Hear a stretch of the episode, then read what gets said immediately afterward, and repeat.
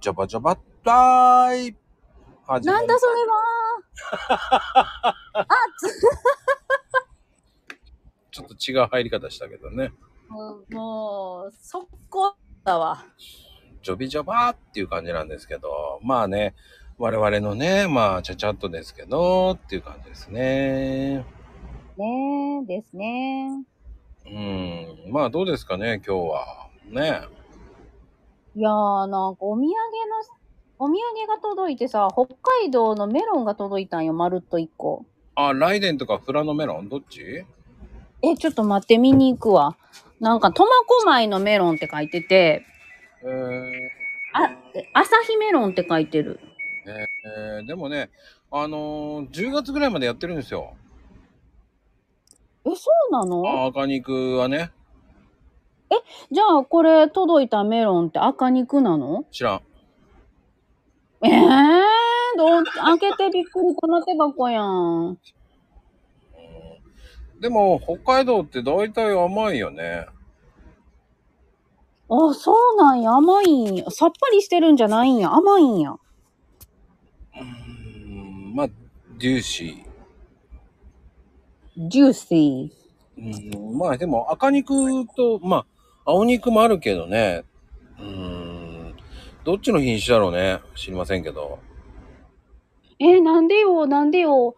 知ってるやろいやー、大体、今の時期だとライデンとか夕夕張はもう8月いっぱいなんだけど、うん、うん、富良野とかあの辺はね、うん。うーんほら、北海道の三大メロンってあるんですよ。あ、そうなん知らない、うん知らない。まあ、夕張でしょうん。夕張です。そ夕張しでて、えー、あの、雷電ですよ。ライデン。うんはい。共和っていうね、ところのね、共和市っていうところのね、雷電です。うで、あーとん。、富良野です。フラノ、うん、フラノメロン。そうそうそうそうそう。っていうのがもう三大メロンって言われてるんですよ。そうなんや。うん不思議でしょえじゃあ不思議やわ。やっぱり北海道でメロンって言ったらもう富良野っていうイメージが強いけどね夕張っていうのとさうん、うん、もううん夕張がメインかな、私。うんまあでも1位ってでも静岡だからねあ、そうなんや。静岡が1位になるのメロンって。あメロンそうですよそうですよ静岡ですよえー、え、静岡の何メロンになるのメロンですメロンか。 うんえーどこで伊豆の方で取れるのどこで取れんねやろ静岡の。まあ広いですよ静岡は結局もう、まああのスンピーさんに聞けばもうこと詳しく教えてくれますけどあ、ほんまや。し困った時はスンピーに聞けやもんな。うんでも2位も愛知なんですよえ、ち、あー、愛知のメロンはわかる。最近ほら、頑張ってるからね。結局あの要はあの日本海ラインあるじゃないですか愛知のそのえーっと遠州灘まああの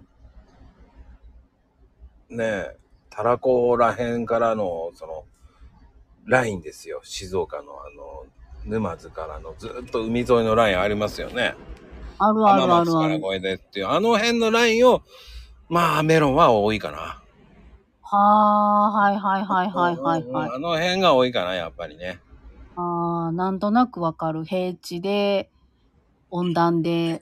そうね。だからほら、浜名湖こう、浜名湖こう越えたらもうすぐ愛知じゃない、そこって。うんうんうんうん。あ愛知でも愛知って結構、ほら、こう、ちょっと、え、ここ静岡じゃないのっていうところが愛知じゃない。うんうんうんうんうんうん。だから、はいそうなのよね。だからあそこら辺もメロン盛んだからさ。はいはいはい。うん。で、実は3位は茨城なんですよ。嘘やん。茨城3位うん今。そうだよ、そうだよ、本当に。茨城はやっえぱりプリンス系だよね。プリンス、あの、アンデスとかそういう感じのね。ー、はいはいはいはいはい。うんうんうんへえ。やだ。意外だわ。じゃあ結構メロンって長く食べれるんやな。うーんまあでもぜぜあの世界で一番高いメロンっていうのは夕夕張だからねいや、そうなんや。あ夕張夕張あ夕張がちゃんと。え、なんで高いん夕張のメロン。あれだって一時ね2玉で500万っていうさ嘘でしょ。いやほんとほんとほんと何年か前からね新聞出て出て出てたんですよ本当に何その高級メロン。土がいいってこと土と肥料とか、なんか、完全なる有機栽培とかで。そんな感じだそのアルスメロンって聞いたことあるでしょちょっとああ、なんか名前は聞いたことある。うーんそういうところ、あ、でもそれは熊本かね、アールスっていうのはね、熊本も作ってますからね、本当に。ああ。いやー。まあ、あのね、えーあ、そうそう、だから愛知っていうのは田原市だよね。うーん。あ、えー、じゃあほんと半島の方やね、そしたら。そうそうそう、そっちの半島だからね。うん、まあ、青森もね、作ってますし、あれ青森も作ってたん作ってます、青森。津軽で作ってますよ。ええそーうそうそうそう。よかった。青森の後輩にメロンとか送ってなくて。だそういうふうにね、聞くとね、あれ、北海道じゃないんですか、なんて言うけどね、まあね。意外と意外ですよ。意外と意外だわ。だからあの、意外と。だから温室メロンとさ、ハウスメロンってうんうん、違うからさ、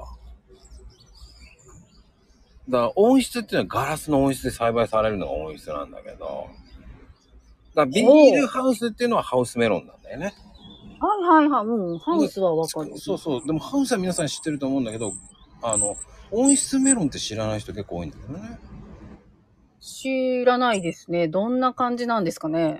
だから言ったじゃん今いや、そうでしょ。ガラス張りの音ガラ質スので音。質ですよちょっと立て方がね、こう、独まあ、しか、ちょっと、まあ、音質ではないから、なんつったらいいのちょっとこう、家みたいな、ちょっと、なんつったらいいのかな。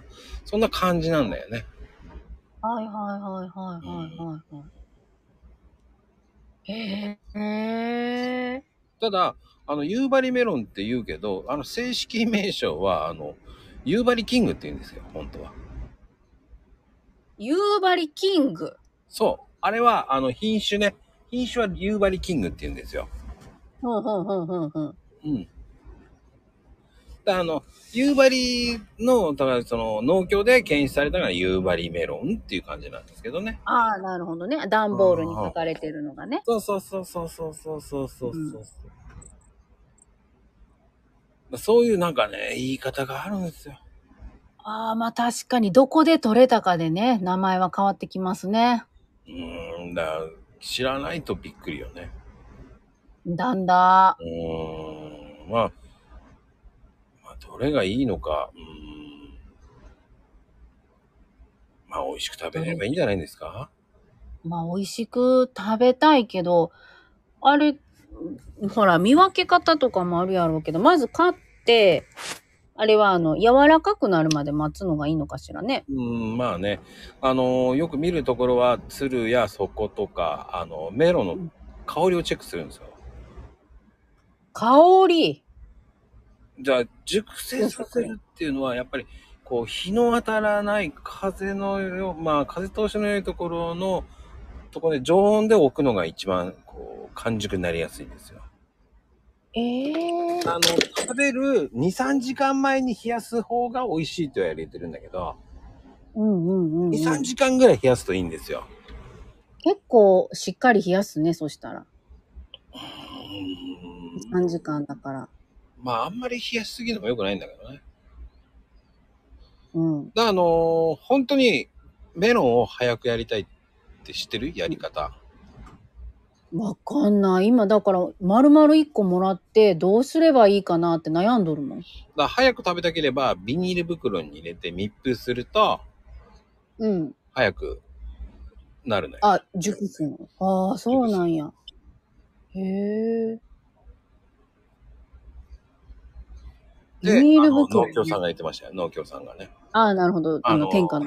の天下の農協さんがね、えー僕があのメロン農家さんの栽培所のところに見学行った時そうでしたね。そういうふうに言ってましたよ。はあ、はあはあはあ。うんでそうやってね、えー僕まああのそういった農家さん行って教えてもらいましたけどね、うんうんまあ、よく覚えてんな俺もと思いましたけどねいや、ほんまもう、もう、もうね、湯水のごとく知識が出てくる。 でもね、忘れるよ。言わないと忘れるよね。でもね。でも俺、あの、言っときます。メロン食べれません。売りかやもんな、売りかやもんな。食べれません。売りかやもんな。 この間ね、うん、有名な、うん、浜松でね、うん有名な、こう、小太郎っていううなぎ屋さんがあるんですけど、うんうんうんうん。まあ、そこのうなぎ安くてうまいんですよ。いいなねえ。そこにぁ。ね最、高ですね。メロンが出るんですよ。いやー、やっぱりあの、地元のもんやからメロンが出てたのね。うーん、ただね、ちょっと高いやつには分厚いんですよ、メロンが。だから、ちょっとこれは食べれるんじゃないのかなと思って、一口食ったんですよ。うん、どうやったどうやったんダメだこりゃっつって。で、そのまま友達にあげました。いいのいいのもらってって言われちゃって、いや、いらん、食えん。ちゃんとお試しの一口はさ、真ん中の一番美味しいとこ食べたさあ、カットして食べてみましたよ。ダメだこりゃと思った。 本当に、怒りや長介さんみたいに、ダメだこりゃと思いましたね。ほんまじゃあもう絶対食べれんな。食べれませんでしたね。ああ、もう皆さん、あの、マコリンは、あの、メロンダメです。ダメです。やっぱりダメだったね。もう、なんだろうね。こう、食べれるんじゃないかって思っちゃったんだけど、あわかるわ、その気持ち。うん、食べた瞬間に、あ、やっぱりダメだと思った ね。しまったと思って、最後にうなぎで残したかった、このメロンで終わらせたくなかったと思いながらね、ああ、そうそう、口の中をね、お口がね、失敗したーと思いながらね、やらかしたね悲しいですけど、そこで水でちゃんとね、洗い流しましたけど、チキショーと思いあながらね。ー悔しいやつやな。いやーでもね、そういうこともあります。